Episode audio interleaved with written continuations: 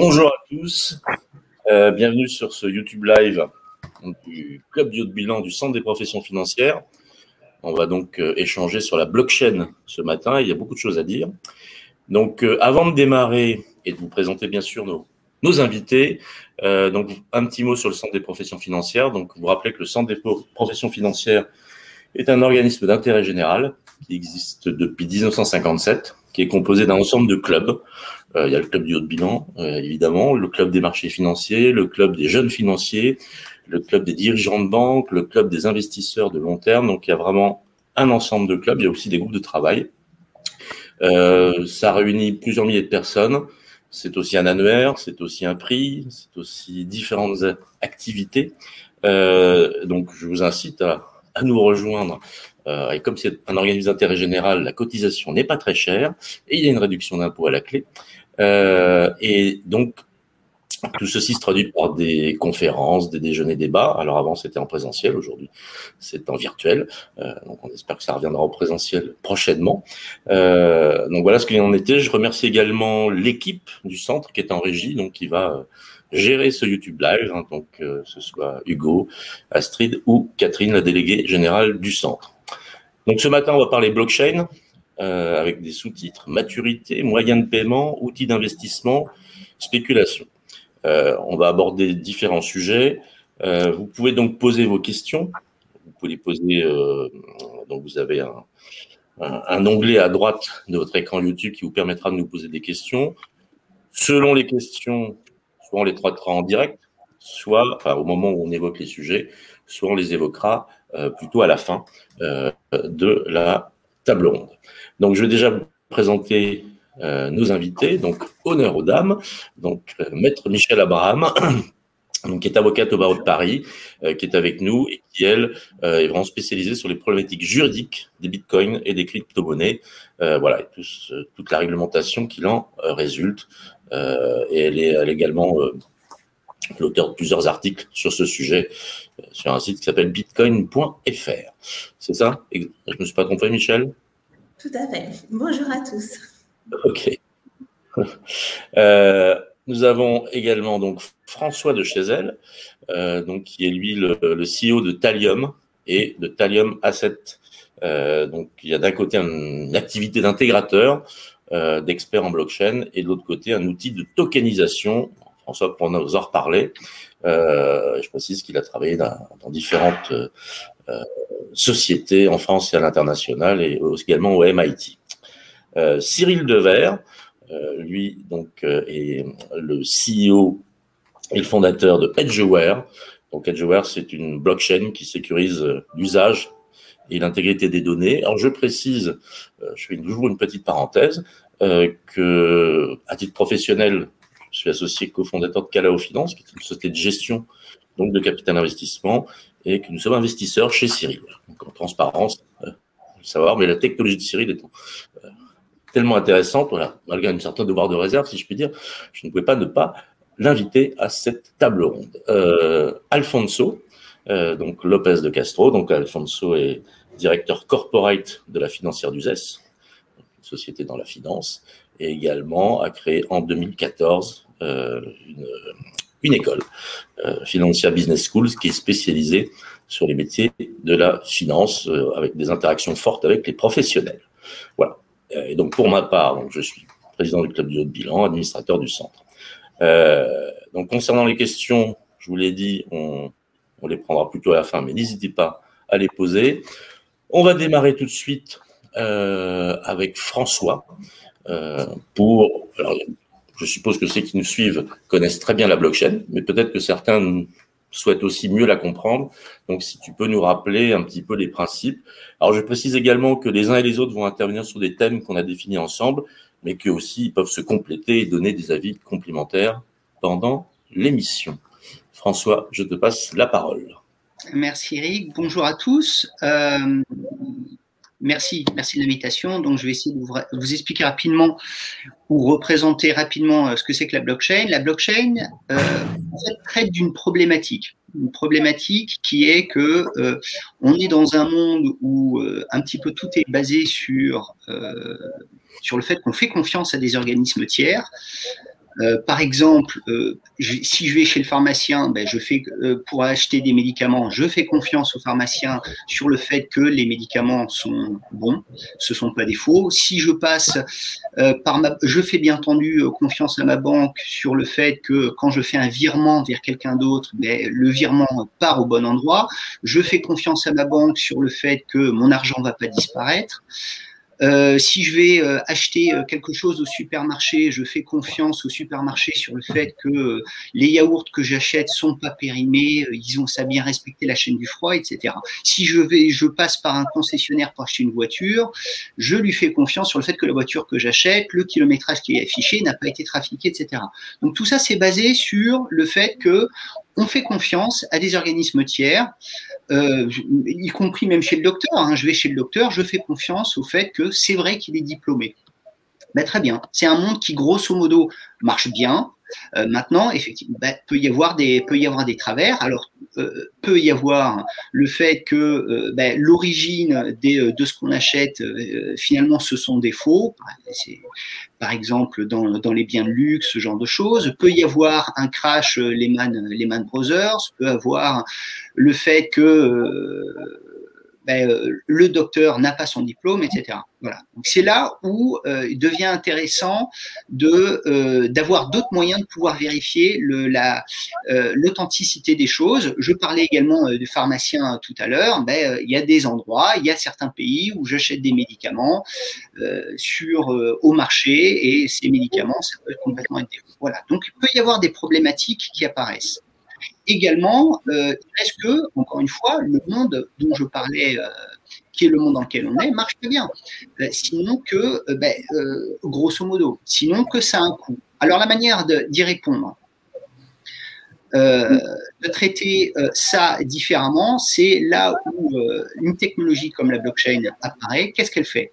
Elle fait que, au lieu de baser notre confiance sur une seule personne, on, on va considérer que les informations en lesquels on doit avoir confiance ont été répartis, ont été distribués entre plusieurs personnes. C'est ce qu'on appelle un registre distribué et plusieurs entités différentes vont en avoir une copie. Ces informations ne peuvent pas être trafiquées. On peut les regarder, on peut inscrire des informations dedans, on ne peut pas les supprimer, on ne peut pas les modifier. D'où tous les besoins où, peut y avoir, euh, où il peut être important de pouvoir auditer, tracer l'information. Euh, ça devient très intéressant par la blockchain. Et c'est une technologie qui va permettre de faire des transactions. Par exemple, je transfère de l'argent vers quelqu'un d'autre, ces fameux bitcoins par exemple. Je les transfère sans avoir besoin de passer par ma banque. Euh, j'ai confiance en le fait que ça va au bon endroit et j'ai pas eu besoin de payer un tiers de confiance. Il n'y a pas eu tous les délais. Euh, voilà.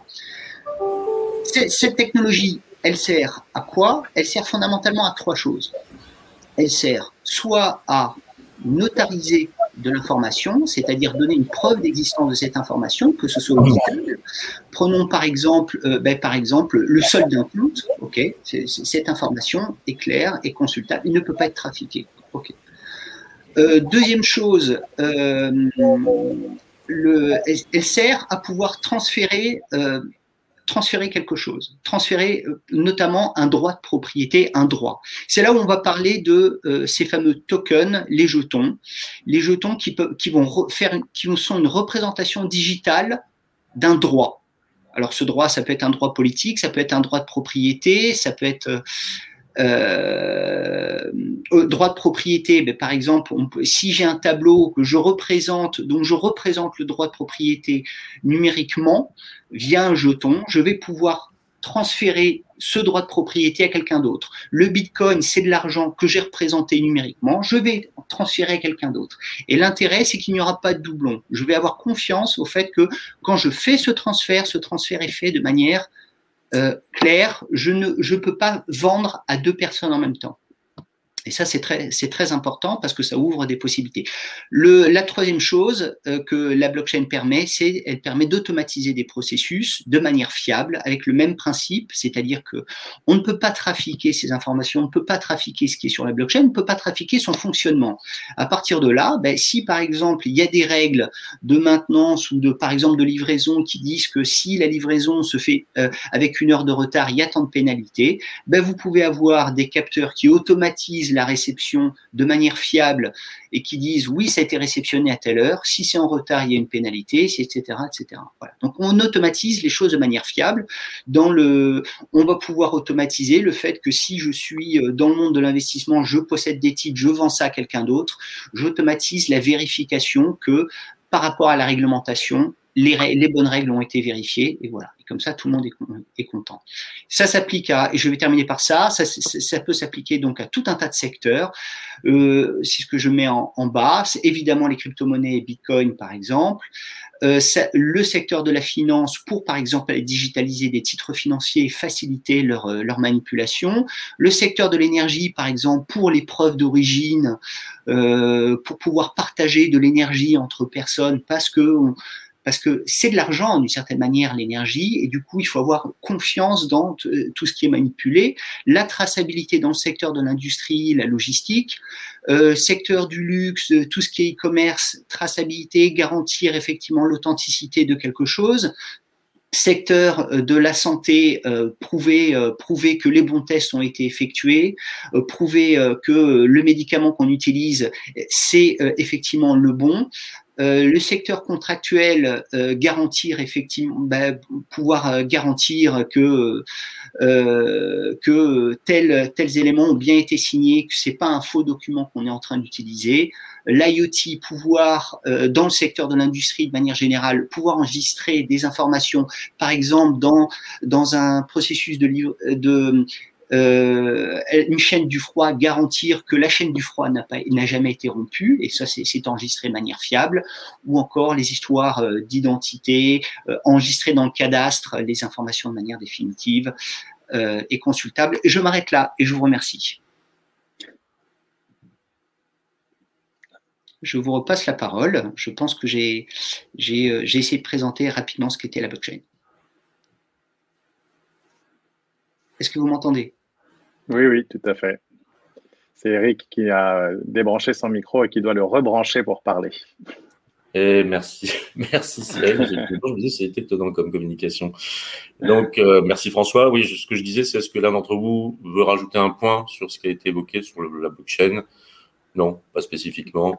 Pas pour l'instant. Euh, on va, euh, on va passer donc sur le sujet de la confiance dans la blockchain. Euh, puis on parle également de cybersécurité, de cybercriminalité. Euh, donc François, je crois que c'est un petit peu à nouveau à toi sur ce sujet d'intervenir. Oh, euh, oui, simplement sur les aspects cybercriminalité, ce genre de choses. grosso modo, euh, oui, ce qui est important, ce qui est important de signaler, c'est que par rapport à, ces technologies, euh, l'a priori d'un certain nombre de gens qui, euh, qui, découvrent ça ou qui lisent dans la presse, parfois on associe la technologie blockchain à tout ce qui est dark web, etc., des, choses sulfureuses qu'ils ont pu lire dans la presse. Alors comprendre qu'en fait c'est pas tout à fait ça, c'est même pas du tout ça.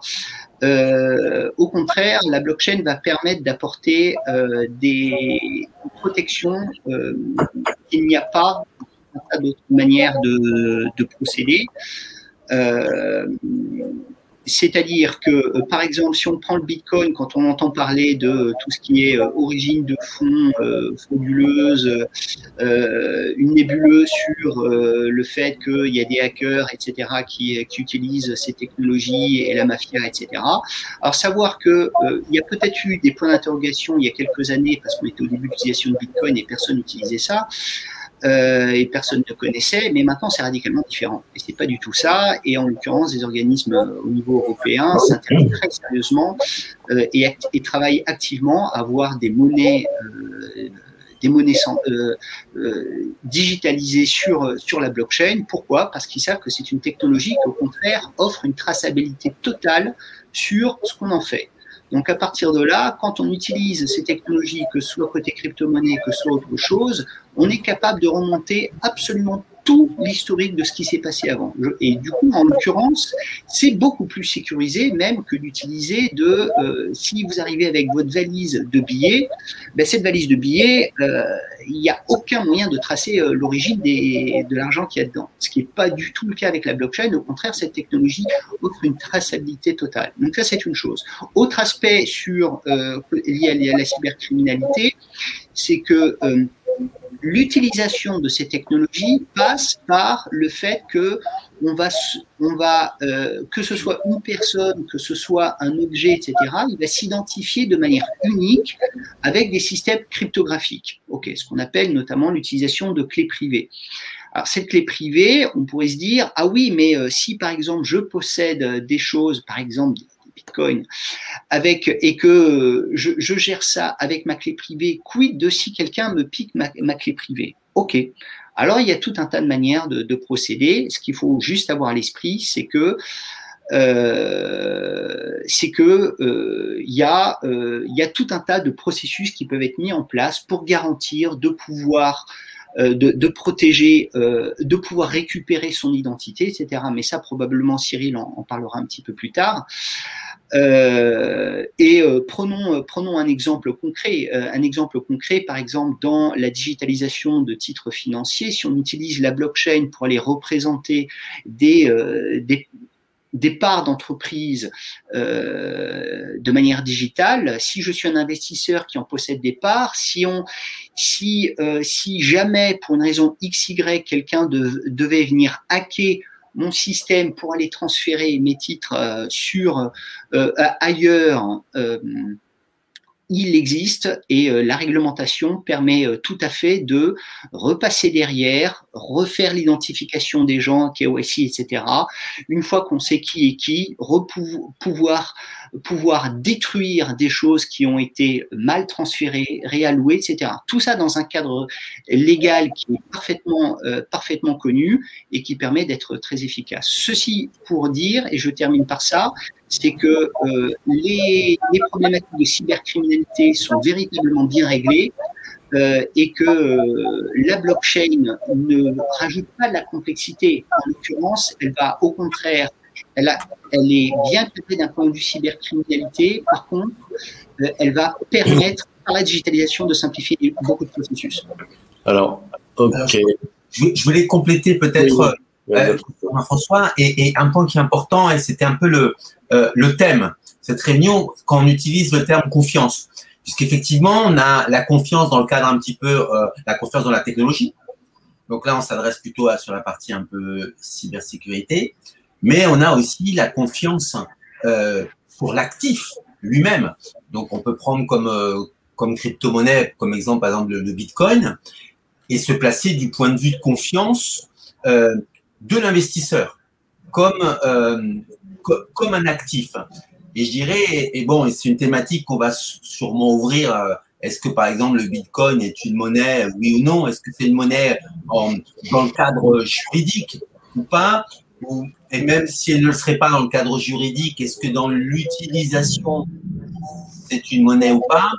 Et là, il y a la question qui se pose de la part de l'utilisateur ou de l'investisseur, et c'est pour ça qu'on voit qu'effectivement la blockchain c'est extrêmement large, puisque euh, il y a différents points d'entrée par rapport euh, aux utilisateurs. Les utilisations sont, sont différentes, et ce qui est certain, c'est que ça reste euh, une technologie assez jeune, même si elle existait un petit peu avant, euh, je dirais, le produit phare qui est, qui est, le, qui est le Bitcoin, hein, puisque, euh, petit rappel, il a été créé en 2008, hein, mais euh, réellement commencé à utiliser en 2009, ça fait une petite dizaine d'années, le Bitcoin est là, donc à l'échelle des différentes monnaies euh, euh, qui puissent exister, ou en tout cas euh, actif qui permet de créer des échanges, euh, ça reste assez euh, assez récent. À savoir, c'est Satoshi Nakamoto qui, qui a créé, dans lequel on ne sait pas qui qui existe, qui existe derrière.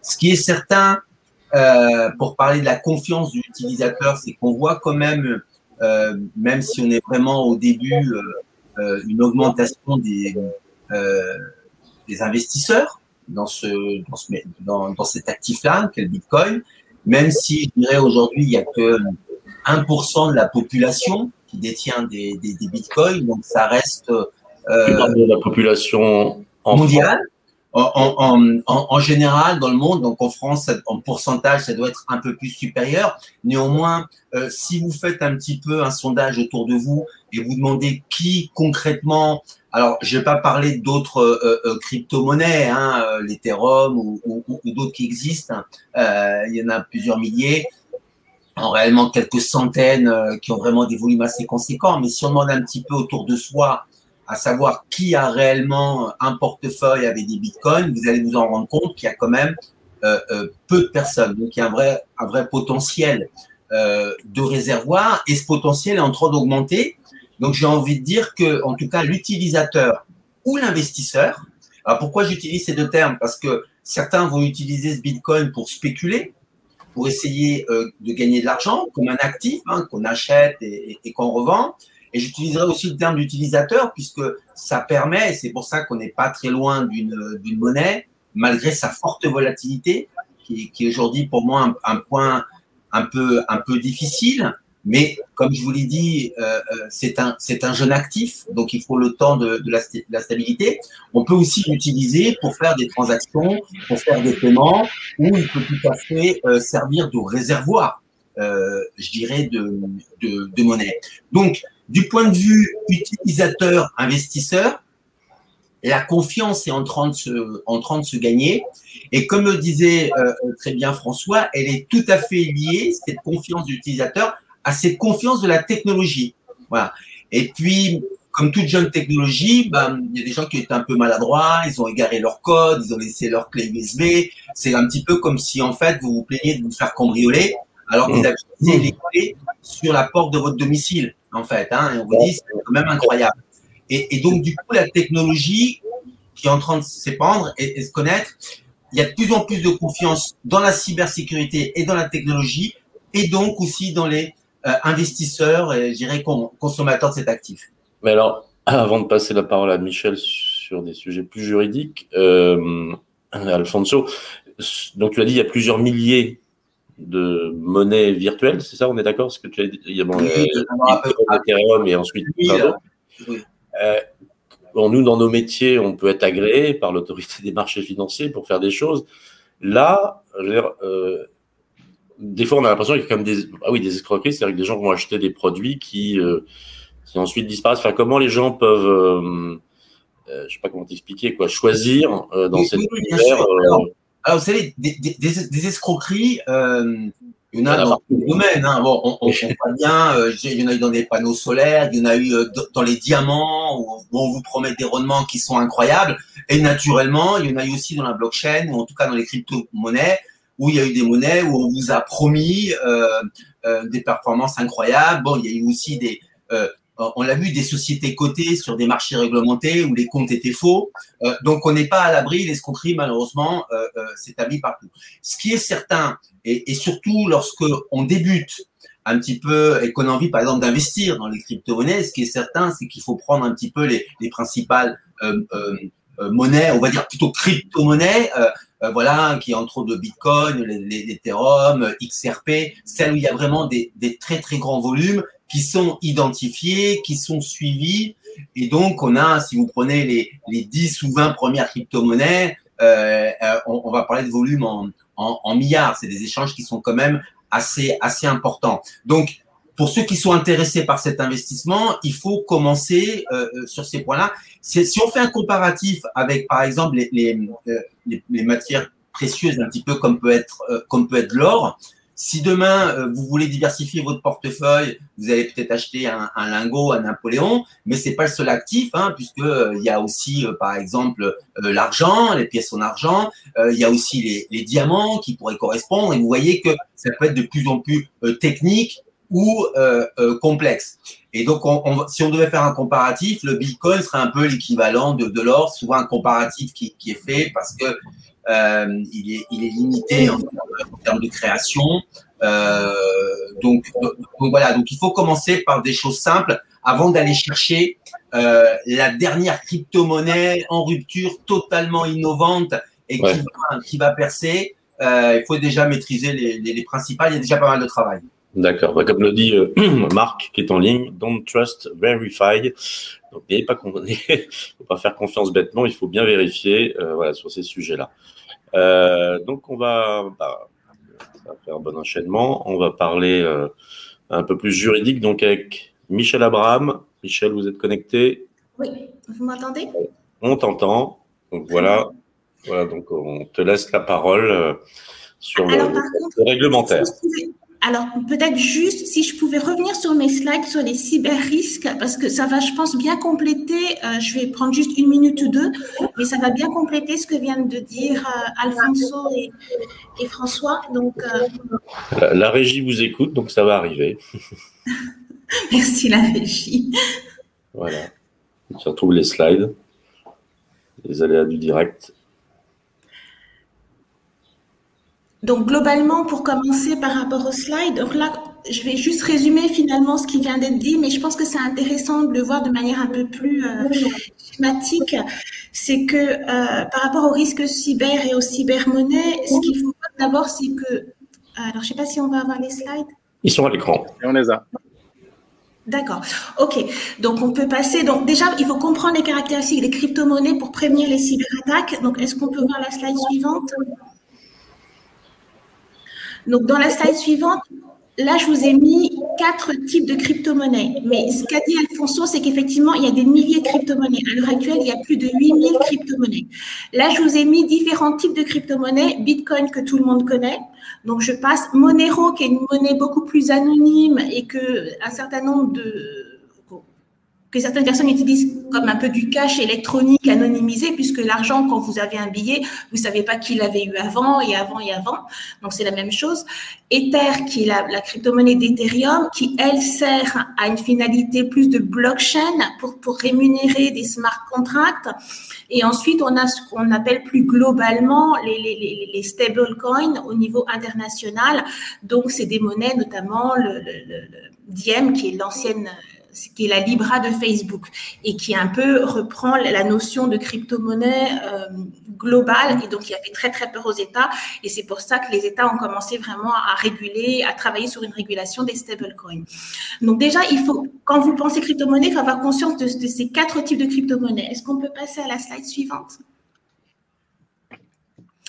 Donc, une fois que vous connaissez les crypto-monnaies, donc vous savez les différences, il faut connaître les crimes et les délits qui sont liés aux, crypto-monnaies pour une meilleure prévention. On peut passer à la slide d'après. Alors tout d'abord, comme l'a dit Alfonso, il y a les escroqueries. Donc il faut vraiment comprendre que les escroqueries, c'est le schéma classique euh, des escroqueries qu'on avait dans le monde réel, qu'on transporte dans le monde numérique. C'est-à-dire que souvent les gens, ils vont, on va leur faire croire qu'ils vont acheter soit des, des, bitcoins, soit une nouvelle effectivement crypto-monnaie révolutionnaire, mais souvent il n'y a rien derrière. Donc souvent c'est des, on présente aux personnes des faux sites internet euh, et après les gens ils vont se plaindre auprès de l'AMF, mais effectivement l'AMF elle, elle, elle, dit bah voilà ce sont des escroqueries. Souvent ça n'a rien à voir en réalité avec les, les, crypto-monnaies, mais ça fait beaucoup de mal effectivement au secteur des crypto-monnaies. Ensuite vous avez tout ce qui est les crimes sont les crimes et délits liés au darknet. Donc je sais pas si un certain nombre d'entre vous ont entendu parler de Silk Road par exemple un site très très célèbre qui a été fermé par le FBI, où là on se servait de Bitcoin exclusivement pour payer des achats de, d'éléments liés à la cybercriminalité, de drogue, d'armes, etc. Ensuite, vous avez tout ce qui est piratage informatique, parce qu'il faut bien comprendre que lorsqu'on est dans les blockchains ou les crypto-monnaies, on est souvent aussi euh, source d'intérêt pour les cyberpirates. Et souvent, il y a, je dirais que les, les, industriels ou, les startups du secteur connaissent bien ces problématiques-là, puisque en général, elles sont prémunies, puisqu'elles savent que souvent, elles seront en première ligne. Donc, finalement, vous avez beaucoup d'experts en matière de, cyber, euh, de, lutte contre les cyberattaques de crypto-monnaies, justement, dans, le monde des, des, blockchains et des startups euh, crypto-monnaies. Et ensuite, vous avez les rançongiciels, donc qui sont le, le une des cyberattaques les plus connues. Donc, est-ce qu'on peut passer juste à la slide suivante? Voilà, donc dans le type de rançongiciel, je vous parlais du cas de WannaCry. WannaCry, c'est un, une cyberattaque. Donc, un rançongiciel, je rappelle, c'est un logiciel malveillant qui crypte vos, euh, qui crypte vos, les données sur votre ordinateur et qui vous dit ah vous avez eu été victime d'un rançongiciel, donc si vous voulez, vous devez me payer. Si vous voulez que je vous envoie le moyen de déchiffrer vos, documents, vous devez me payer une certaine somme. Donc ça, ça pose beaucoup de problèmes et en plus, actuellement, c'est en recrudescence. Mais pourquoi je vous ai monté WannaCry? Parce que comme il a été dit par François et par aussi Alfonso, euh, Bitcoin est une crypto-monnaie qui se suit. Donc, par rapport aux, cybercriminels, les policiers, euh, les, membres de force de l'ordre peuvent suivre effectivement les mouvements et savoir exactement quand est-ce que c'est utilisé. Donc là, la communauté crypto a, joué un rôle de lanceur d'alerte par rapport à WannaCry et il y a eu trois euh, adresses qui ont été notamment identifiées. on peut passer à la slide suivante.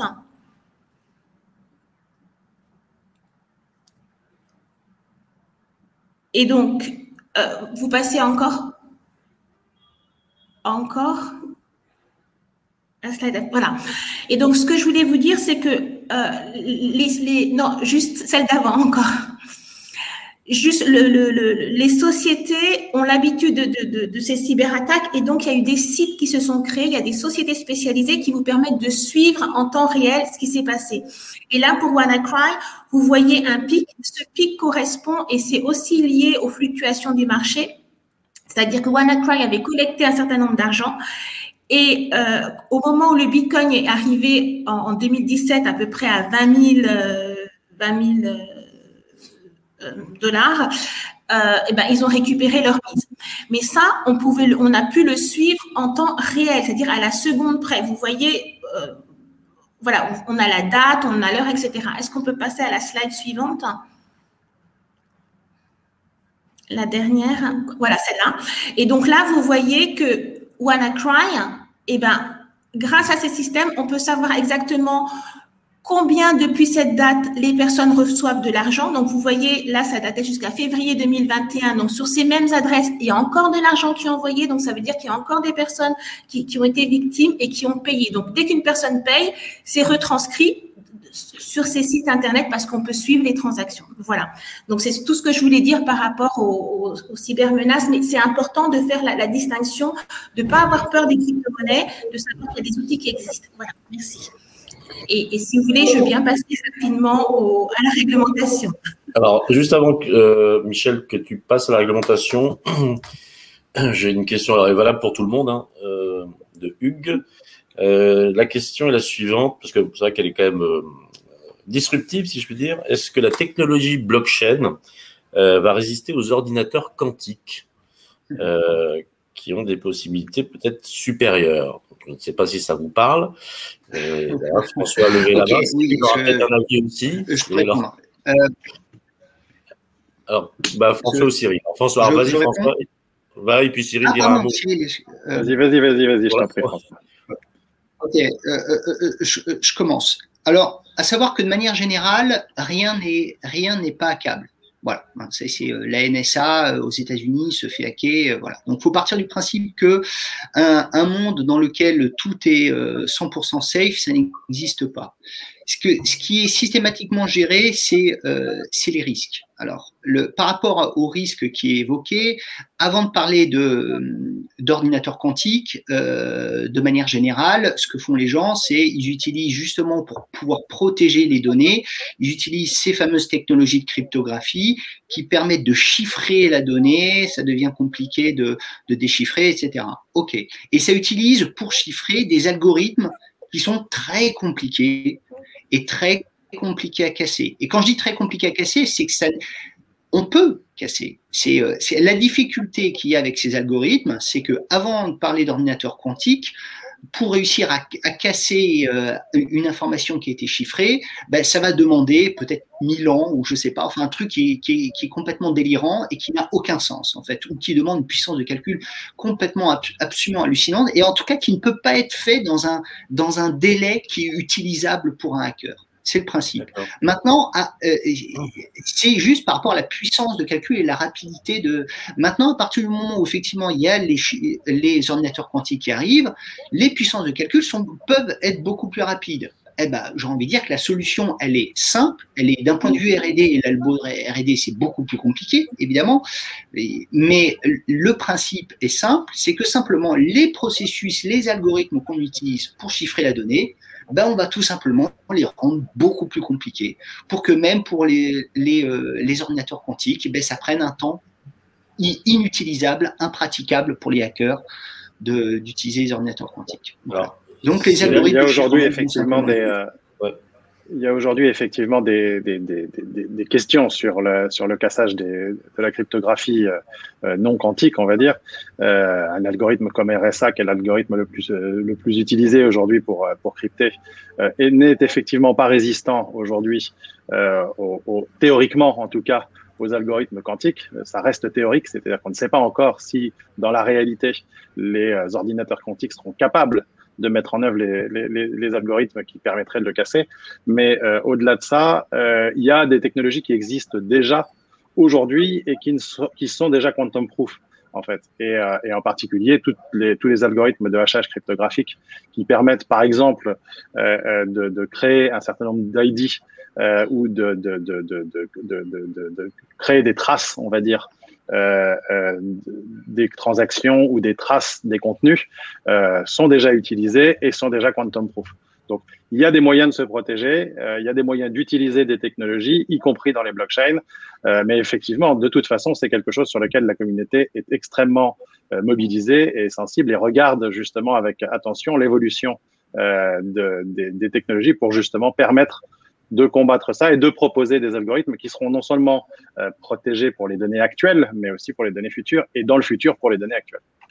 Voilà. Et dernier, dernier point qui est important en l'occurrence par rapport à ça, c'est que si on prend le, scénario des tokens, donc les représentations digitales de, quelque chose, euh, d'un droit, alors il, faut, il va falloir distinguer les, les scénarios où le jeton porte sa valeur, comme par exemple un bitcoin. Effectivement, si quelqu'un récupère ce bitcoin, eh bien, cet argent est parti à quelqu'un d'autre. Donc, il faut se prémunir de ce genre de scénario et euh, justement, il faut protéger les transactions euh, euh, avec ce, dont on vient de parler. Euh, L'autre scénario, c'est un jeton qui ne va pas porter, entre guillemets, euh, c'est-à-dire qui peut être détruit et réalloué, comme c'est le cas, par exemple, pour les jetons qui vont représenter les actifs financiers. Euh, on va pouvoir, si jamais ça devait être hacké, on va pouvoir détruire, on va pouvoir réallouer dans un cadre réglementaire parfaitement défini. C'est-à-dire qu'à partir de là, euh, ordinateur quantique ou pas, ça change rien. Les choses, euh, les choses pourront être remises en ordre. Merci François. Euh, ben, on va revenir donc euh, après cet inter, interlude, si je puis dire, enfin de fond, parce que là, ça, ça, ça va quand même. Euh, il y a un gros chantier quand même sur ce sujet. On va revenir donc à l'aspect juridique, donc avec Maître Michel Abraham. Voilà, Michel, tu as tes slides à l'écran. Merci. Alors, je les vois pas. Là, on les voit, nous. Ok, donc c'est pas grave. Je vais partir sur celle que j'ai. Euh, je me mets. Ok. Alors, donc déjà, on va passer à la slide avec sur l'évolution de la réglementation concernant les crypto-monnaies en France. Donc, ce qu'il faut savoir, c'est que sur cette slide, je vous ai mis euh, deux, deux, euh, deux pyramides qui représentent en droit français les sources du droit français. Donc la grosse difficulté, c'est que dès le début, on n'avait rien. C'est-à-dire, il n'y avait rien au niveau constitutionnel, rien au niveau international, rien dans le code et dans le code, rien dans la jurisprudence, rien dans la doctrine. Maintenant, on est en 2021. Aïe. Donc là, c'est un petit peu plus compliqué. Bon, pour tout vous dire, Michel a un gros problème de connexion ce matin. C'est pour ça que. Voilà, j'espère qu'elle va revenir assez vite. Là, voilà. Michel est de retour. Voilà. Donc, euh, on peut pas. Donc, maintenant. On est, sur, Les pyramides. Là, on est sur les deux pyramides. Donc, euh, Ok, donc on a et je vois mes slides, donc désolé avec le wifi, ça passe pas forcément toujours bien. Euh, petite précision, juste pour la doctrine en 2013, on avait quand même des choses, hein. mais, mais c'était un début en tout cas. Euh, on peut passer à la slide suivante? Donc, voilà, donc la slide suivante, donc rappelez-vous la pyramide. Donc déjà en 2011, euh, on a eu une affaire Makaraja qui, a, c'était le début de cette affaire en tout cas, où effectivement euh, une banque avait fermé le compte, le compte bancaire d'une société qui, euh, qui, participait à un échange de Bitcoin contre de l'euro, en disant qu'elle ne respectait pas la réglementation bancaire. Et c'était un cas intéressant puisque l'idée, c'était de demander aux juges français de définir Bitcoin. Or, le juge français, ce qu'il a fait finalement euh, par la suite, parce que ça, il y a eu du rebondissement, il y a eu plusieurs appels, il y a eu des référés, etc. Mais au final, donc dans les années suivantes, le juge a dit qu'effectivement, à partir du moment suite à une première consultation de l'ACPR sur ce point, euh, dès qu'il y a un échange entre des crypto-monnaies, des bitcoins notamment, et des euros, c'est soumis à la CPR. Donc, c'est réglementé. Et, ce qui fait que le magistrat, finalement, a, a accordé le fait à la banque d'avoir fermé le compte de cette société. Ensuite, en 2014, on avait une doctrine fiscale. Pourquoi 2014 Parce qu'en 2013, le taux du Bitcoin avait beaucoup augmenté. Il faut savoir qu'au tout début, Bitcoin, ça valait euh, quelques centimes, presque rien. Quoi. Je veux dire, c'était comme un jeton que les développeurs s'échangeaient entre eux et ils ne connaissaient pas la valeur. Donc, on a vu au fur et à mesure ce prix augmenter. En 2013, il y a une forte augmentation et donc forcément, qui dit plus-value va intéresser les impôts. Donc, on a une première doctrine fiscale en 2014, mais elle était quand même limitée et elle ne répondait pas à un certain nombre de demandes liées aux possesseurs de crypto. Donc là, je vais vite, hein, mais et maintenant, on a eu la loi Pacte en 2019 qui est intéressante puisqu'elle a établi différents systèmes. Elle a reconnu un principe de d'offres de jetons. Donc c'est tout ce qui concerne les offres publiques de jetons, donc qui sont bien connus sous le thème de, de ICO donc Initial Coin Offerings. Et euh, ensuite, elle a donné un, un, statut juridique un certain nombre de prestataires qui sont des prestataires euh, sur actifs numériques, c'est les PSAN. On peut passer à la slide suivante. Donc là, maintenant, on va voir plus en détail la réglementation concernant les blockchains, parce que c'est pas tout à fait la même. Donc en 2013, je vous ai mis, euh, bon en réalité il y a quand même un peu de doctrine, hein, mais bon pour globaliser voilà. Mais en 2021, on a essentiellement de la doctrine. À ma connaissance, on n'a pas de, de, de, jurisprudence, donc les juges n'ont pas statué à ma connaissance sur un cas purement de blockchain, mais on a de la réglementation. On peut passer à la slide suivante. Voilà. Donc, euh, euh par rapport à la réglementation liée au blockchain, ce qui est intéressant, c'est qu'il y a deux ordonnances qui sont très importantes. C'est une ordonnance en 2016 sur les, de caisse qui a créé les mini-bons. Des mini-bons, c'est typiquement qu'on peut mettre sur une blockchain et en général, c'est dans, dans, les plateformes de crowdfunding. Et là, ce qui était intéressant, c'est que pour la première fois dans le droit français et aussi en Europe, a été reconnue l'existence des blockchains et qu'on a appelé en droit français dispositif euh, électronique d'enregistrement distribué, DDEP. Euh, et donc, euh, et, donc, ce qui fait que c'est très important pour nous. Pourquoi? Parce qu'on a considéré euh, que à partir du moment où ce bon était inscrit sur une blockchain, c'était l'équivalent d'un contrat. Et donc, on n'avait pas besoin d'un contrat par ailleurs, juste l'inscription avait valeur juridique. Mais ça, c'était, c'est pour ça que j'ai parlé d'une réglementation expérimentale, c'était limité effectivement au, euh, au, au, bon de caisse. Ensuite, comme ça a tellement bien marché, le gouvernement s'est dit, tiens, eh ben, en 2017, on va continuer. Et là, il a fait une deuxième expérimentation, c'est la blockchain, c'est l'ordonnance blockchain. Cette ordonnance permet pour les sociétés dont les titres ne sont pas cotés, de mettre des titres sur la blockchain. Et pourquoi c'est uniquement les sociétés dont les titres ne sont pas cotés? Tout simplement à cause de la réglementation. tout ce qui concerne les sociétés cotées est lié à la réglementation européenne sur laquelle la France pour l'instant n'avait pas de, prise. Et donc elle pouvait que se limiter sur ça. Donc voilà, je passe rapidement, mais donc à l'heure actuelle, effectivement, ça a ouvert énormément le marché, ces, deux réglementations qui après ont été retranscrites dans le, Code monétaire et financier. On, passe à la slide suivante. Donc maintenant, je vais vous parler de la réglementation euh, européenne. Alors, il y a eu un petit décalage dans mes slides parce qu'en réalité, donc, on a eu, euh, donc en 2013, donc il n'y avait rien. En 2021, on a de la doctrine et euh, de la jurisprudence. On passe à la slide suivante. Voilà. Alors, on a un arrêt extrêmement important qui est l'arrêt de la Cour de justice européenne du 22 octobre 2015, qui était questionné par euh, une, société qui voulait créer euh, une plateforme de change euh, Bitcoin contre des couronnes suédoises pour savoir s'il fallait appliquer de la TVA ou pas. Et donc ça a été intéressant puisque alors qu'on n'avait rien, pas grand-chose sur le sujet, en tout cas en Europe, la Cour a dit, elle a été très pragmatique, c'est-à-dire qu'elle a considéré que les bitcoins, c'était une monnaie, entre guillemets, qui s'échangeait de pair à pair, mais c'était une, une devise finalement contractuelle. Et donc, elle a considéré que dans ce cadre-là, il n'y avait pas lieu d'appliquer la TVA. Et ce qui est intéressant, c'est que les arrêts de la Cour ont un effet sur l'ensemble des États européens. Sachant qu'en France, on n'appliquait déjà pas de la TVA, donc ça n'a pas eu une énorme incidence. Mais c'est quand même intéressant de le savoir. Mais c'est aussi intéressant de le savoir parce que là, la Cour, elle a qualifié de bitcoin d'une devise qui s'échange de pair à pair selon les personnes. Mais après, on peut se poser la question, quand on a des jetons qui ne sont pas qui ne sont qui sont plus des jetons utilitaires, est-ce que là on va appliquer ou pas de la TVA C'est toute une question qui, se pose.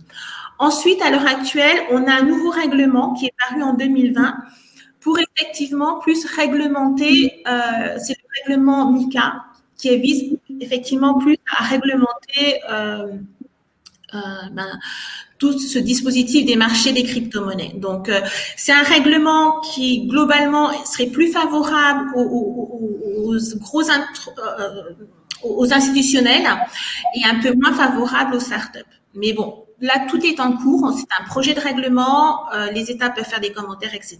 Donc, voilà. Voilà. Et je pense que c'est terminé. Eh ben, très bien, Michel. Moi, je voulais rajouter juste un petit mot parce que j'ai vu qu'il y avait pas mal de questions, entre autres euh, poser des questions sur la réglementation de la blockchain et, je pense, Michel, que tu, as très bien expliqué les différentes euh, réglementations qui existent. Et puis, en, en France, on a été assez euh, en avance, hein, entre autres, euh, je pense à la loi Pacte, bon, mais et, et Visa, par exemple, pour les, euh, pour les ICO, on a été assez précurseur sur ces, euh, sur ces points-là. Bon, ce qu'on peut constater, c'est que souvent, c'est vrai, lorsqu'il y a eu des réglementations, là, le secteur, en tout cas une grande partie du secteur l'a pris comme un point positif, euh, parce qu'à partir du moment où on a un cadre de travail, c'est beaucoup plus simple. Néanmoins, ce qu'on constate, c'est que euh, malgré par exemple, l'AMF a mis en place les visas, c'est vrai que le, le nombre d'ICO s'est effondré. Bon, pour l'instant, le marché, euh, il n'y a pas vraiment de marché sur ce point-là mais c'est des choses qui peuvent souvent évoluer. Si on compare par exemple au prix du Bitcoin, on l'a vu aussi s'effondrer, tous les grands spécialistes vont dire que ça valait plus rien. Et puis euh, récemment encore, il a, il avait dépassé les, les 60 000, 50 000 dollars pour finalement revenir aux alentours de, de, de, de 48 000 dollars. Mais j'irai le point et, pour aller dans le sens de, euh, François de chez elle, c'est qu'il y a une réglementation, mais ce que je voulais parler, c'était de l'esprit de la blockchain un petit peu les pionniers, parce que c'est vrai que euh, pour certains, c'est presque une philosophie euh, euh, réellement. Et il y a tout un pan de cette communauté qui est contre la, la réglementation et croit énormément à une espèce d'autorégulation finalement par la technologie et entre soi. Et ce qui va bien avec cette philosophie, et, comme disait François, de, au début, il expliquait que finalement, en termes de sécurité, euh, c'est des nœuds, des maillages qui, vérifient et qui contrôlent l'ensemble des, opérations. Je pense que c'est un secteur qui croit énormément à l'autorégulation et, c'est un point qui est important. Mais il ne faut pas les opposer, je pense, aux, tentatives, euh, qu'elles soient nationales, euh, européennes ou internationales, d'encadrer aussi ces, ces, produits pour protéger les consommateurs, les investisseurs et permettre un autre, un autre développement. Donc, il y a, il y, a, il y a une vraie dualité sur ce, sur ce sujet philosophique et puis d'un autre très concret pour l'utilisation. Et comme je disais, comme c'est encore une technologie qui reste assez jeune, donc je pense que ça soit d'un point de vue euh, juridique, on a hum, pas mal d'avancées, beaucoup de points, comme Michel, tu as pu le, tu as pu euh, l'indiquer, mais encore de grandes, grandes possibilités. Je passe la parole à François. François, puis après, oui. Juste un, un, tout commentaire. Oui, un, petit commentaire euh, rapide. Merci euh, effectivement. Euh, oui, gros, ce qu'il faut aussi avoir à l'esprit, c'est que le, pour la plupart des, cas d'usage, la blockchain ne nécessite pas de réglementation supplémentaire, s'il y a des réflexions autour de, de réglementation, notamment au niveau européen, par exemple, c'est euh, c'est pas tant parce que la blockchain l'exige, c'est parce que l'utilisation de la blockchain va permettre de faciliter la mise en œuvre de cas d'usage qui deviennent de plus en plus intéressants. Et c'est ces cas d'usage qui vont demander de la réglementation. Donc c'est pas tant la technologie dans un paquet de cas, parfois oui, mais euh, c'est plutôt le fait qu'il y ait des nouveaux cas d'usage qui deviennent très intéressants, qui élargissent les possibilités. Et ben, il faut que ce soit, il faut qu'il y ait un cadre pour ça, c'est tout. Voilà. Merci François. Ah, si, je peux me permettre de rebondir sur ce que François dit, effectivement, la, difficulté, c'est que la blockchain a, un certain nombre de qualités et, des fois, les, les, acteurs du, du, secteur, des fois, demandent, eux, une réglementation, mais pour que les qualités soient reconnues. Parce que le problème, c'est que des fois, on se trouve face à des réglementations qui, comme elles ne connaissent pas la blockchain, donc elles ne lui reconnaissent pas forcément toutes ces qualités, alors qu'elles sont là, vont demander aux acteurs d'utiliser d'autres services pour valider leurs opérations qui sont de moindre qualité que la blockchain et donc ça crée vraiment un décalage. Et, c'est aussi pour ça que euh, là, la réglementation, ça peut être juste simplement une reconnaissance de toutes les qualités de la blockchain sans que les opérateurs aient à chaque fois ajusté. Ah. Bon, ben on, a, on, a, perdu Michel à nouveau. Euh, alors là, on va passer la parole à Cyril, Cyril Devers de, donc de Edgeware, qui est en tant que tel une blockchain. on a un opérationnel donc euh, sur bah, un petit peu le sujet sur la logique euh, de réappropriation sur l'identité et le consentement. Et Michel est de retour. Cyril, ah, c'est à toi. Eh ben, euh, je vais demander à la régie, comme on dit, d'afficher, d'afficher mes slides sur le, ce que moi j'ai appelé le, vrai pouvoir de la blockchain euh, et qu'on va voir à, partir de, du, slide suivant se, décline est assez euh, en lien avec ce qui vient d'être évoqué. effectivement, aujourd'hui, dans les usages qu'on en fait opérationnellement en créant notre blockchain de consentement, je, je, vais revenir un petit peu plus tard là-dessus, on, on, on se rend compte que ce qui est important, c'est que euh, la technologie est au service, euh, comme d'habitude, euh, ce n'est pas une fin en soi. Et l'objectif principal de la technologie, c'est qu'il y a plus que de la technologie dans de la blockchain, et il y a en particulier cette logique de réappropriation.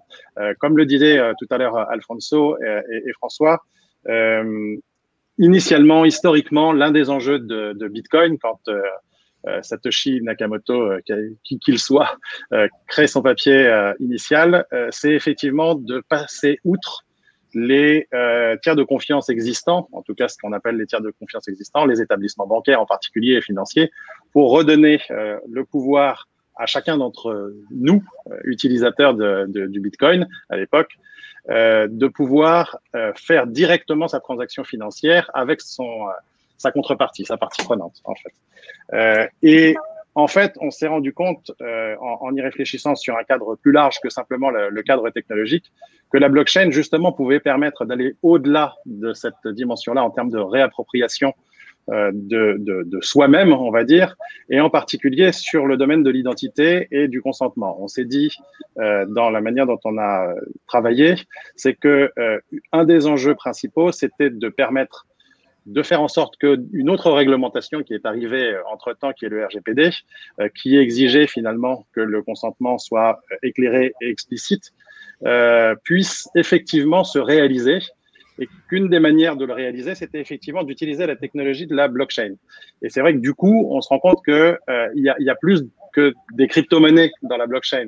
Et un des enjeux de la blockchain, c'est aussi de pouvoir utiliser ce pourquoi elle est forte, et en particulier ce qui avait été évoqué au début, le fait que c'est un registre partagé et que c'est un registre immuable euh, où quand on écrit quelque chose, euh, on, ne, peut plus l'effacer, on ne peut pas le modifier, on ne peut que amender finalement successivement euh, euh l'évolution de la relation contractuelle qu'il y a entre les différentes parties prenantes. Euh, et, et c'est aussi à ça que sert la blockchain dans ce cadre-là. Et c'est vrai qu'on a des expériences, nous, qui commençons à, se développer autour, par exemple, de la remédiation du KYC, mais aussi dans le cadre de la tokenisation de services, mais au-delà de la finance, comme, ça a été évoqué par François en tout début de, retransmission, sur la supply chain, les IoT, l'art numérique, etc. Euh, c'est vrai que ce sont des éléments qui permettent de dire que la blockchain va répondre à un certain nombre de problématiques et qui sont au-delà simplement des actifs financiers mais qui concerne quand même la performance financière des entreprises. Et du coup, voilà, il n'y a pas que le blockchain dans la vie, et c'est vrai que sur le slide suivant, c'est un engagement qui pour nous s'effectue sur toute la chaîne, toute la chaîne de valeur. Euh, et on a effectivement mis en place une solution euh, pour la protection de l'usage des données personnelles. Mais cette solution, elle s'appuie sur un ensemble de technologies qui sont la blockchain, évidemment, mais qui sont aussi la capacité de manipuler euh, les données de manière anonymisée, ce qui permet de fonctionner et de faire des enrichissements de base client, par exemple, comme on le fait à travers, euh, à travers un référentiel qu'on a développé, qui permet d'enrichir de, ces bases clients sans que ni nous, ni euh, les personnes qui euh, enrichissent ne puissent avoir accès à la donnée.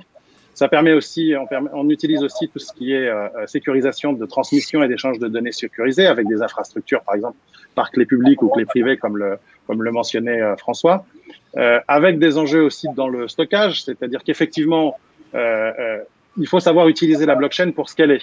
Et euh, par exemple, quand on stocke les données, euh, nous, de, contact, qui sont euh, la, la, la, matière première de notre, de notre, de notre blockchain, on ne la stocke pas dans la blockchain. C'est illusoire de se dire qu'on va stocker des données qui sont à vocation de, de forts changements potentiellement dans une blockchain. Ce qu'on stocke, ce sont les consentements, ce sont les transactions qui permettent d'utiliser, d'exploiter, d'autoriser, de traquer, entre guillemets, de loguer les différents fonctionnements.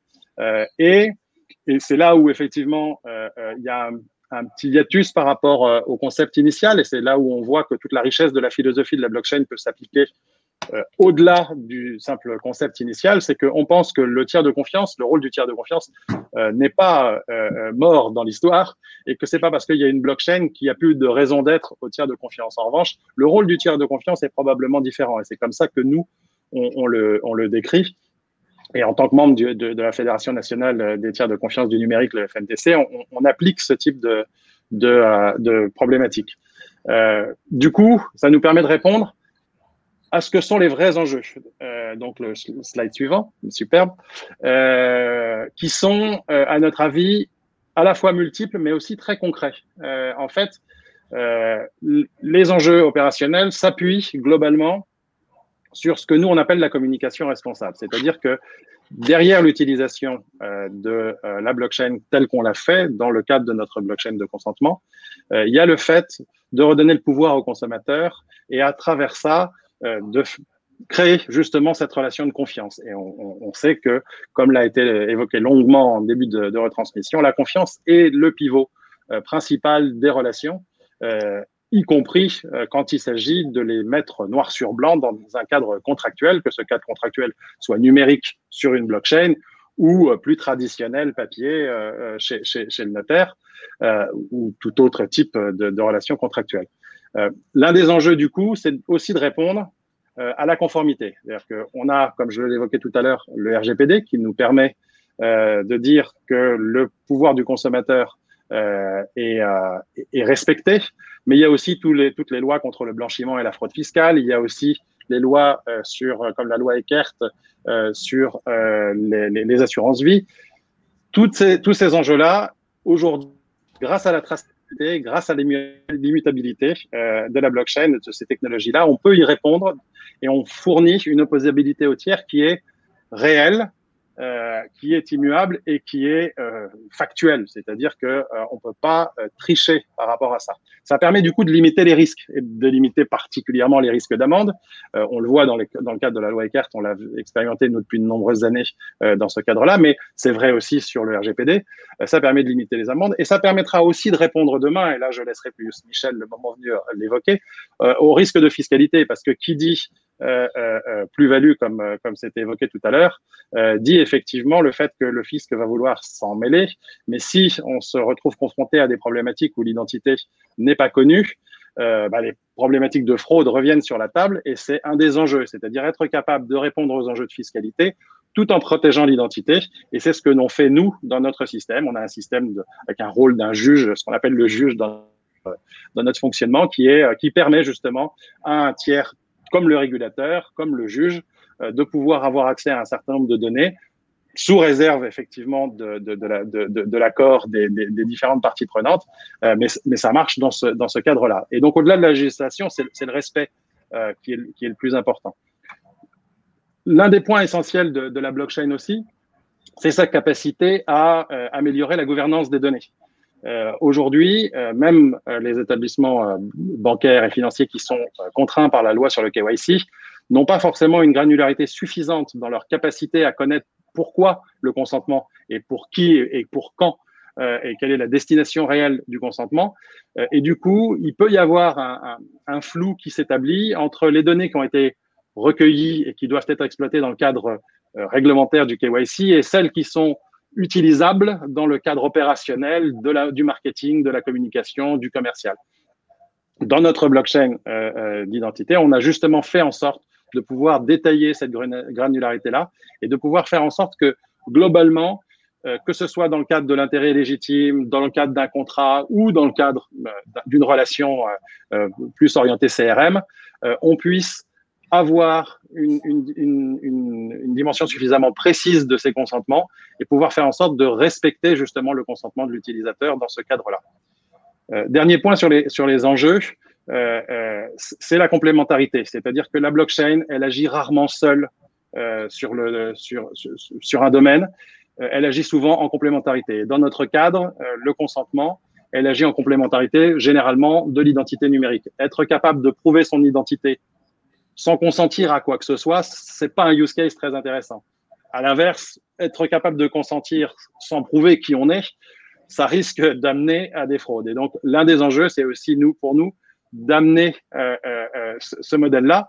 Mais ce qui fait aussi la complémentarité, c'est ce que je disais en introduction, c'est la complémentarité avec les autres technologies. Pas besoin d'imaginer se servir que de la blockchain pour faire de tout. Il y a énormément de technologies qui sont, qui sont éprouvées depuis longtemps et qui servent et qui fonctionnent très bien. Servons-nous de ces technologies pour ce, sur quoi elles sont bonnes. Les bases de données relationnelles sont très bonnes pour faire un certain nombre de choses. Euh, euh, voilà, il y a plein de technologies qui existent, innovantes ou moins innovantes, mais bien éprouvées, qui permettent de faire les choses. Sur le cadre du consentement, on a pensé que c'était euh, le meilleur cadre de la blockchain, justement parce que c'est un cadre contractuel qui s'établit de manière un peu une fois pour toutes et qu'on peut faire évoluer progressivement. Et donc, ça permet d'amener d'autres logiques, une, logique sur le modèle économique, par exemple la patrimonialité des données, euh, une logique sur euh, l'héritage numérique, la capacité euh, de gérer les accidents. Et en cette période de Covid, on sait que c'est des choses qui malheureusement peuvent nous arriver. Et donc, c'est la capacité aussi de laisser à d'autres la capacité de résoudre nos problèmes si on n'est plus capable de les résoudre. Dernier point, et ça sera mon slide euh, final, euh, euh, on est déjà demain.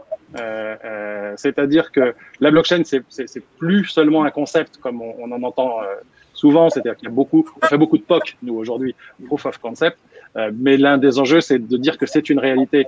c'est quelque chose qui nous permet effectivement de faire des choses, et il y a de multiples applications au quotidien, comme l'a déjà évoqué François en introduction, qui existent. Nous, notre enjeu euh, euh, dans l'utilisation que l'on fait de la blockchain, c'est de redonner le pouvoir aux consommateurs pour maximiser la qualité de la relation client. On rencontrait la promesse du régulateur pour la première fois.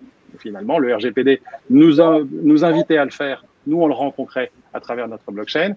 Et chacun en y participant permet de se protéger, de protéger les autres et de se réapproprier, du coup, comme il s'est réapproprié avec le Bitcoin éventuellement sa relation financière, il se réapproprie son identité avec un autre type de blockchain. Tout ça dans un objectif qui et, et, ça reboucle avec ma participation à, notre, à, à, ce club du haut de bilan aujourd'hui, c'est que ça permet d'améliorer la performance des investissements. Euh, pour paraphraser euh, une phrase célèbre, euh, il n'y a pas de confiance, il n'y a que des preuves de confiance. Pour nous, la blockchain est une preuve de confiance. L'inscrire le consentement dans la blockchain, c'est une preuve de confiance qui est extrêmement importante et qui va permettre demain aux organisations d'améliorer la performance de leurs investissements. Euh, merci Cyril, euh, c'était très clair. Alors, je précise, bon, il y a des questions qui arrivent, on va les traiter. Euh, donc tout à l'heure, Antoine a demandé c'était quoi le KYC. Donc Chloé et Marc ont directement répondu en ligne. Et donc, bah, illustration concrète, quand vous aurez un compte bancaire, voilà, il y a un ensemble de questions qu'on vous pose ça renvoie à cet élément. Euh, on avait juste un point, qui, un dernier point, c'était euh, la blockchain et la transition énergétique. Euh, euh, alors, François, juste après, on va, on va répondre. investissement sur. il y a on, va, on, va dire un point, on va dire un point. Juste un point rapide sur la, sur la transition énergétique. C'est vrai que euh, on sait que Bitcoin, a, par son algorithme, qui est extrêmement sécure euh, euh, par, par, par, essence, ce qu'évoquait tout à l'heure Alfonso sur le fait que c'est et François sur le fait que c'est la technologie elle-même qui crée la sécurité. Euh, euh, le, le, problème, c'est que ça consomme énormément d'énergie juste pour faire ça. En fait, ça consomme. On a, en 2019, on a évoqué la, la consommation énergétique de la Belgique. Euh, donc c'est beaucoup trop. Nous, on a par exemple utilisé un, un algorithme de, de, de qu'on appelle de proof of stake, voilà, euh, qui ne s'appuie pas sur ces algorithmes-là. Et c'est évidemment l'évolution majeure de la blockchain de demain, c'est d'utiliser ce type d'algorithme-là pour éviter justement une surconsommation et pour rester dans le cadre. On n'a pas beaucoup de temps, donc je vais je vais pas m'étendre, mais c'est vrai que c'est quelque chose qu'on a vraiment en, euh, à cœur aujourd'hui. Et nous, on y répond à travers la techno qu'on a développée. Mais il y a d'autres technologies qui cherchent et il y a d'autres euh, crypto-monnaies qui, elles aussi, s'appuient sur ce type de, de problématique parce qu'on peut pas se permettre euh, de faire en sorte que une technologie euh, aussi sécure soit-elle consomme l'équivalent de la Belgique simplement pour fonctionner. Quoi. Ok. Pour, pour, Peut-être pour compléter juste ce que vient de dire Cyril, effectivement, hein, euh, si le Bitcoin était une nation, en gros, euh, Aujourd'hui, ça serait le, le 30e pays hein, en termes de consommation d'énergie. Donc, ce qui donne effectivement, euh, ce qui donc serait l'équivalent de la consommation de la Belgique, hein, donc ce qui, est, monstrueux. Et dans une période, je pense que le confinement nous a fait davantage réfléchir sur la transition euh, énergétique et cette question. Et c'est une question qui peut aussi répondre à, voilà, est-ce que le Bitcoin est une monnaie dans l'utilisation? Et on voit bien que euh, il n'y a que 1% de la population qui a, du, Bitcoin, mais si tout le monde se mettait en avoir demain, on aurait un réel problème énergétique. De l'autre côté, ce qui est positif, c'est que c'est une technologie, comme j'ai dit, qui est assez récente, puisqu'elle a un petit peu plus de 10 ans. Et donc, on peut imaginer euh, euh, des révolutions sur ce point-là. Et puis surtout, toute technologie, d'autres cryptos euh, qui consomment moins. Et pour donner un petit exemple un peu de l'aberration qu'on qu peut avoir, euh, on peut prendre le cas de, euh, Tesla, qui euh, pour la première fois sort, des bénéfices. Et lorsqu'on décortique un petit peu ces bénéfices, ils sont essentiellement dus à l'empreinte carbone. donc comme ces, voitures ne, ne, consomment pas de, fossiles et plutôt d'électricité, donc la société reçoit de l'argent en tant qu'empreinte carbone. Et qu'est-ce qu'ils ont fait avec euh, la plupart de leurs bénéfices? Ils les ont réinvestis, entre autres, euh, dans le Bitcoin, ce qui a dû aussi faire l'accélération euh, de monter à 60 000 dollars, soit par spéculation ou par manque un petit peu de, de, de volume. Donc, on, on, voit bien une société, je dirais, qui, qui, travaille un peu dans la, dans la green tech, sur les voitures électroniques, et qui, de l'autre côté, avec l'argent qu'elle va un petit peu amasser, gagner, le réinvestit euh, dans une technologie qui peut être considérée, euh, en tout cas, euh, euh polluante. Donc, c'est vrai que euh, euh, c'est un point qu'on voulait qu'on voulait marquer, mais je voudrais rester optimiste sur ce point-là. Comme l'a dit Cyril, il y a d'autres technologies qui sont là. C'est la blockchain, c'est une technologie qui est en constante évolution. Et il est certain que plus on mettra le point sur ce point-là, plus il y aura des technologies, des concurrents, d'autres cryptos qui viendront, euh, je, dirais, euh, pour réduire cette empreinte euh, carbone. Merci Alfonso. donc c'est vrai qu'on a beaucoup de choses à dire sur le sujet, donc on, continue. On va maintenant c'est François qui va intervenir parce qu'il y avait différentes questions et des sujets sur les produits d'investissement. Voilà. François, c'est à quoi Voilà, bonjour. Euh, oui, euh, et petite parenthèse rapidement, hein, euh, et je referme la parenthèse. Oui, sur, les, sur le sujet de la consommation, il y a tout un tas de manières de, de faire des projets avec de la blockchain qui consomment pratiquement rien. Il, y a, il y a des projets dans l'énergie qui consomment très peu. Et voilà, je referme cette parenthèse, mais s'il y a des questions, n'hésitez pas à revenir vers moi. Il y, a, il y a tout un tas de blockchains différentes et tout un tas de manières dire. Voilà, donc là, je, vais, je, souhaite vous parler d'un point très important qui parle, qui parlera à, chacun de vous parce que euh, on parle de la blockchain, la technologie, etc. Oubliez, c'est pas votre affaire. La blockchain, c'est jamais qu'une techno qui permet, comme toute technologie, de répondre à des problématiques. Et vous n'avez pas besoin de savoir que c'est la blockchain derrière. Ce qui vous intéresse, vous, c'est savoir qu'il y a des problématiques et euh, il y a des solutions pour résoudre ces problématiques. Et parfois, par rapport à certaines problématiques, la blockchain est une bonne solution. Ben, c'est exactement euh, le cas dans le monde de l'investissement, dans le monde des, des, marchés de capitaux, où euh, on parle plus technique. La problématique, c'est quoi? Les problématiques dans le monde de l'investissement, c'est vous avez des projets d'investissement d'un côté, des opportunités d'investissement, vous avez des investisseurs de l'autre. Alors, par exemple, projet d'investissement, vous avez une start-up qui veut lever des fonds. C'est quoi sa problématique à elle? Elle veut trouver des investisseurs. OK.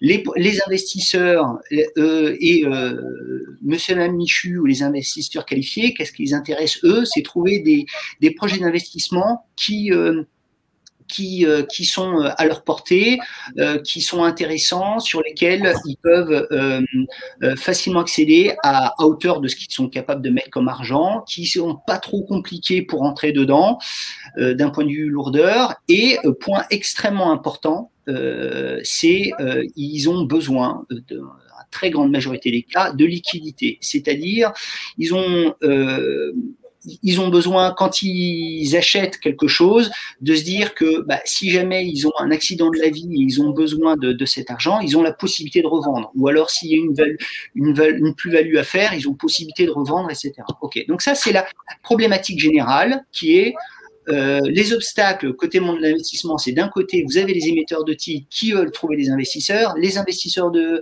eux de leur côté, ils veulent trouver des opportunités, la problématique de, euh, de, de liquidité, les lourdeurs administratives et les coûts, parce que justement vous faites, vous passez par des tiers de confiance à du temps, faut payer les tiers de confiance, etc., qui font leur travail, mais tout ça, c'est un coût. Ok. Les solutions pour résoudre ça, euh, par rapport à émetteurs et investisseurs qui se rencontrent, mettre en place des places de marché d'investissement, ok. Par rapport à euh, la problématique de liquidité, bah, il faudrait qu'il y ait du marché secondaire, euh, ce qui est très rare en l'occurrence. Euh, et lenteur coût, la solution c'est automatiser les processus autant que faire se peut. Plus on automatise et plus évidemment on va plus vite et on, et on dans les coûts. Slide suivant s'il vous plaît. Voilà. Donc la, solution classique traditionnelle, avant de parler de, de blockchain tokenisation, c'est euh, ben, euh, cas, cas général, mais qui représente bien euh, l'ensemble, c'est par exemple passer par des plateformes de financement participatif pour la solution de mettre en place de la place de marché. Alors effectivement, c'est super, ça marche bien, c'est bien rodé. Si vous avez, euh, vous allez pouvoir, vous avez, euh, vous avez des, des, actions que vous souhaitez vendre, ou alors un besoin d'un prêt, des obligations, vous voulez vendre des parts de fonds. Ok, très bien. Vous allez rentrer en contact avec euh, avec une plateforme, par exemple, de crowdfunding qui va, qui va vous faire, ou, ou plateforme de crowdlending, peu importe, qui va vous, vous représenter, euh, faire la partie marketing, etc. Et, euh, et mettre l'offre en ligne. Les investisseurs vont entrer. Il y a eu des questions tout à l'heure concernant la partie euh, KYC, etc. C'est effectivement ce qui permet, au regard des obligations réglementaires, de garantir qu'un investisseur, on sait qui c'est, on sait qui il habite, euh, où il habite, etc. OK, le Your Customer. Euh, il y a d'autres obligations en l'occurrence et également il y a des obligations justement pour aller vérifier que quelqu'un ne fait pas partie de liste anti-blanchiment, etc. Ce sont, tous, le secteur du monde de l'investissement, c'est ultra réglementé. Donc les plateformes, encore une fois, permettre de mettre le titre en ligne, permettre de, euh, à, disposition des investisseurs. Les investisseurs peuvent venir, peuvent aller s'authentifier et ils peuvent souscrire. Donc, ils vont faire signer le bon de souscription, que ce soit en ligne, que ce soit sur un papier scanné, ok. Et puis on, leur envoie euh, le titre. Très bien, super, ça simplifie les processus. C'était raisonnablement rapide. Et sur tout ce processus initial, il y a eu la conformité liée à la, au KYC. Ok, très bien. Sauf que ça, ça ne répond pas à l'ensemble des problématiques l'ensemble des problématiques, c'est, on, on, a vu tout à l'heure, c'est pouvoir apporter de la liquidité, notamment. Ça, c'est très important. C'est-à-dire qu'il y a tout un tas d'investisseurs sur les projets d'investissement qui ne vont pas rentrer dans les projets parce que ben, là, serait bien, ils ont, ils ont acquis un titre, mais derrière, euh, ben ouais, mais si jamais j'ai besoin de le revendre ou si je veux le revendre, euh, comment je fais? Eh ben aujourd'hui, dans le monde traditionnel, pour le revendre, ça peut être extrêmement compliqué. Vous avez, euh, vous avez des investisseurs qui ont des parts dans, un, dans les grands fonds. Ben, quand ils vont devoir, si jamais ils veulent pour une seule transaction, je dis bien une seule transaction, revendre ces parts d'un grand fonds à quelqu'un d'autre, eh ben, c'est des mois de, de discussion, c'est des cabinets euh, euh, d'avocats, et je vous conseille Michel qui fera un super, un super tour pour ça. Mais au, final, pour une seule transaction, vous allez avoir un budget à cinq chiffres. En frais légaux, rien que pour une seule transaction. Alors que la valeur ajoutée de, Michel est formidable. Et, il y a un certain nombre de choses où elle, où, où elle pourrait se concentrer dessus, alors qu'il y a des tâches, il y a d'autres tâches qui pourraient être automatisées.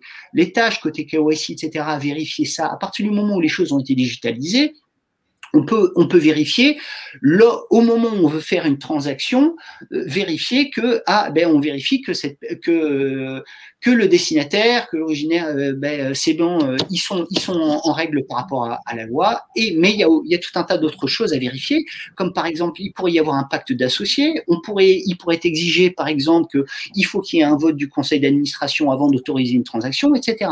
Ben, tout ça dans le monde traditionnel, classiquement, on peut pas le faire. Euh, merci. Euh, le slide suivant, s'il vous plaît.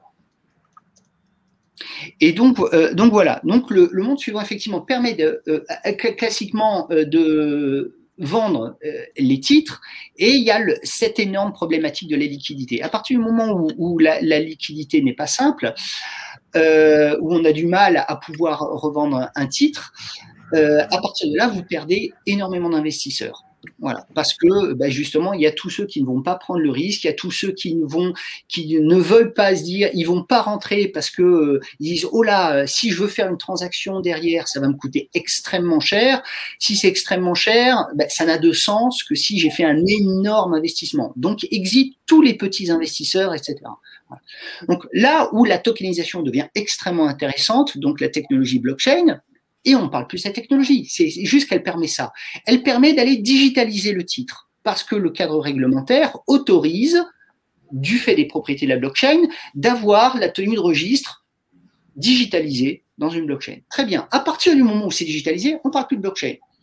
C'est l'intérêt de la chose, c'est que vous, vous avez toutes les possibilités offertes par la digitalisation. Donc toutes les automatisations de processus et notamment jusqu'au marché secondaire, vous pouvez faire que, ben, par exemple, vous pouvez euh, parce que la blockchain permet que on ne peut pas falsifier l'exécution des choses, eh ben vous, allez pouvoir faire que un transfert, si je veux revendre mon titre à quelqu'un d'autre, eh ben ce titre ne va être, ce transfert ne va être possible que si et seulement si certaines règles ont été vérifiées. Les règles de conformité par rapport à la réglementation, que ce soit KYC, mais également il y a des problématiques KYT, en l'occurrence Know Your Transaction, qui consiste à ben, plus ça va et plus les réglementations internationales évoluent pour dire ok c'est pas tout de vérifier qu'un investisseur a bien fait son KYC, je veux quand même vérifier que euh, l'historique des transactions qui a été fait euh, ne laisse pas penser qu'il y a quelque chose de louche dans l'histoire. Ou alors,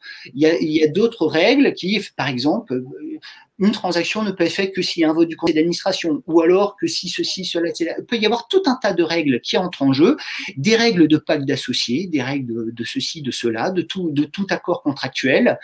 Et euh, l'intérêt de la tokenisation, c'est qu'à partir du moment où le titre a été représenté de manière digitale, son transfert va être conditionné, par exemple, par un moteur de règles. Nous, c'est le cas avec notre plateforme Talium Assets, où justement, on peut euh, radicalement simplifier ces opérations de marché secondaire où euh, n'importe quel transfert ne peut être exécuté que si des règles inscrites dans un moteur de règles ont été vérifiées. Et donc, encore une fois, que ce soit des règles euh, juridiques euh, par rapport au cadre réglementaire, et ça peut être des règles multijuridictionnelles, comme ça peut être des règles, d'autres règles de contrat.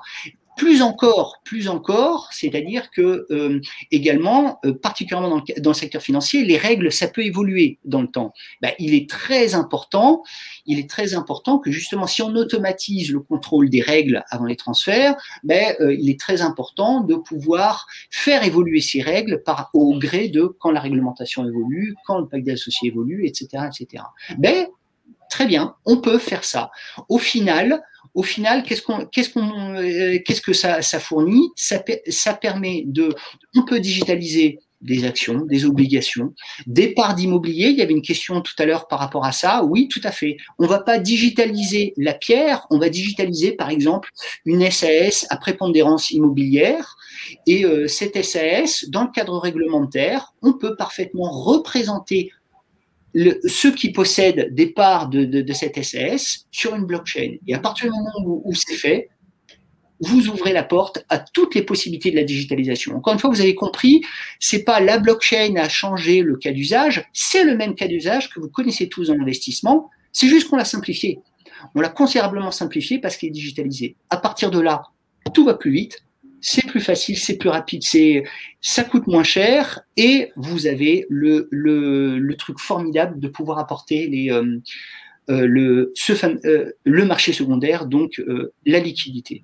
Voilà, je, vais m'arrêter là. Il y a tout un tas d'autres choses à dire. Je vais amener une petite précision sur, sur l'immobilier et entre autres pour ait une vision du marché américain. C'est-à-dire que la blockchain, on voit sur le marché américain, s'applique essentiellement à des moyens de paiement. C'est-à-dire que la technologie blockchain vient concurrencer un peu, euh, euh, bon, en France, on a encore le chèque, mais, mais, voilà, les paiements par carte bleue, les paiements instantanés. Donc, il y a un gros marché du paiement. Et le deuxième secteur où utiliser euh, la blockchain aux États-Unis, c'est l'immobilier géré au sens large. Donc, euh, effectivement, il est possible d'être utilisé dans l'immobilier. En France, on a déjà eu quelques exemples. Il y a beaucoup de travail sur ces, sur ces points-là. Mais si on prend un exemple d'un marché euh, peut-être légèrement un peu plus mature qui est le marché des, des, des USA, on voit bien que euh, l'immobilier est un, un, secteur prépondérant pour la, pour la blockchain. Bah merci Alfonso. Euh, en fin de compte, on a, bon, on a dépassé un petit peu l'horaire et finalement, on a répondu euh, au fil des interventions aux différentes questions euh, qui nous ont été posées. Euh, Michel a à nouveau disparu. Ça aurait été le fil rouge de cette table ronde. Euh, Est-ce que vous avez quelque chose? Cyril, tu veux dire un mot, c'est ça? Non, non, non, non, non, non, tout va très bien. Donc, j'ai vu que tu avais répondu en ligne à certaines questions directement. Voilà, c'était euh, totalement interactif. Et Michel est de retour, donc pour le final. Euh, bonjour Michel. T'as pas pensé à la fibre ou un truc comme ça. Voilà. Euh, avant qu'on se sépare, est-ce que, genre une petite communication ensuite à faire, est-ce que vous avez un mot, euh, enfin un point que vous vouliez repréciser les uns et les autres Non? Franchement, très envers. Pardon. Peut-être. Euh, en tout cas, mon mot, mon mot de conclusion, c'est que euh, et, et, je répète un peu, la, la, la, blockchain est une technologie jeune, mais c'est une technologie en pleine, en pleine révolution. On est au début. Je pense qu'il y a beaucoup d'opportunités. Il y a, pour moi en tout cas, il y a eu un, il y a un avant blockchain et un après blockchain. Et pour moi, la révolution euh, euh, de cette blockchain est un peu l'équivalent, euh, comme fin des années 90, début 2000, euh, de l'ère Internet. Et hum, je pense que le législateur a compris qu'on a, on, on, voit bien que les grands GAFA, les, Google, les Facebook, autres, bon, ne sont pas européens, sont américains. On a sûrement loupé le virage Internet et, et souvent peut-être d'un point de vue euh, aussi, je dirais, législatif, sur lequel on ne croyait pas, on n'avait pas confiance sur la technologie. Je pense que, en tout cas, beaucoup de politiques se sont rendus compte de l'importance de la, blockchain. Il y a beaucoup d'acteurs. Euh, euh, je tiens à remercier Gaillard et, le centre aussi pour avoir réuni ce parterre de professionnels dans la blockchain. Ça a permis d'avoir une vision, je dirais, transversale. Mais voilà, mon opinion, c'est qu'on est au début d'une révolution. Euh, voilà, il y aura un avant et, un après, et donc tout n'est pas encore parfait, mais on travaille pour développer ce, ce business. Et je pense que d'ici 10 ou 20 ans, on se posera plus la question à savoir si la blockchain est essentielle ou pas, comme aujourd'hui on se pose plus la question de savoir, ou, même on se demande comment on pourrait vivre sans, sans, sans Internet. Voilà. En tout cas, merci, merci à tous. Merci Alfonso. Aussi, moi j'ai une petite communication à faire, c'est que euh, le prochain rendez-vous du centre aura lieu le 7 avril, euh, sauf, sauf erreur, et c'est toujours très intéressant. C'est organisé par euh, le club des jeunes dirigeants financiers, donc un des clubs du centre. Et c'est Régnier Brunet-Guilly qui s'en occupe. Et c'est un atelier sur LinkedIn, donc la façon d'utiliser LinkedIn. Et pour avoir assisté euh, déjà à un de ces ateliers, c'est franchement très intéressant. Par contre, c'est réservé aux adhérents du centre. Donc, c'est l'occasion d'adhérer. François, je crois que tu avais un dernier mot? Un petit commentaire hein, euh, personnel. Tout d'abord, hein, merci beaucoup hein, pour, pour l'invitation et encore une fois, merci à tous. Euh, juste, euh, si justement, euh, par rapport à ce que j'expliquais juste à la fin, il y en a qui aimeraient expérimenter, voir jouer avec et voir ce que c'est que c'est très concret, c'est le monde de l'investissement digitalisé et qu'effectivement ça apporte de la valeur ajoutée. N'hésitez pas à aller sur talium-assets.com, demandez une démo et vous serez convaincu je l'espère. Nous autorisons cette publicité. Euh, je, vais, je, vais m'autoriser du coup la même publicité en voilà. sur le site edgeware.fr où effectivement, euh, ne pas hésiter à nous contacter pour tout ce qui est blockchain de consentement, mais d'une manière générale pour tout ce qui concerne la protection euh, et de l'usage des données personnelles dont on s'est fait la spécialité. Voilà. Edgeware, EDG, E, E, E.fr. Merci beaucoup. Bah, écoutez, bon, Michel, tu as un site aussi, si tu veux, tu peux le donner.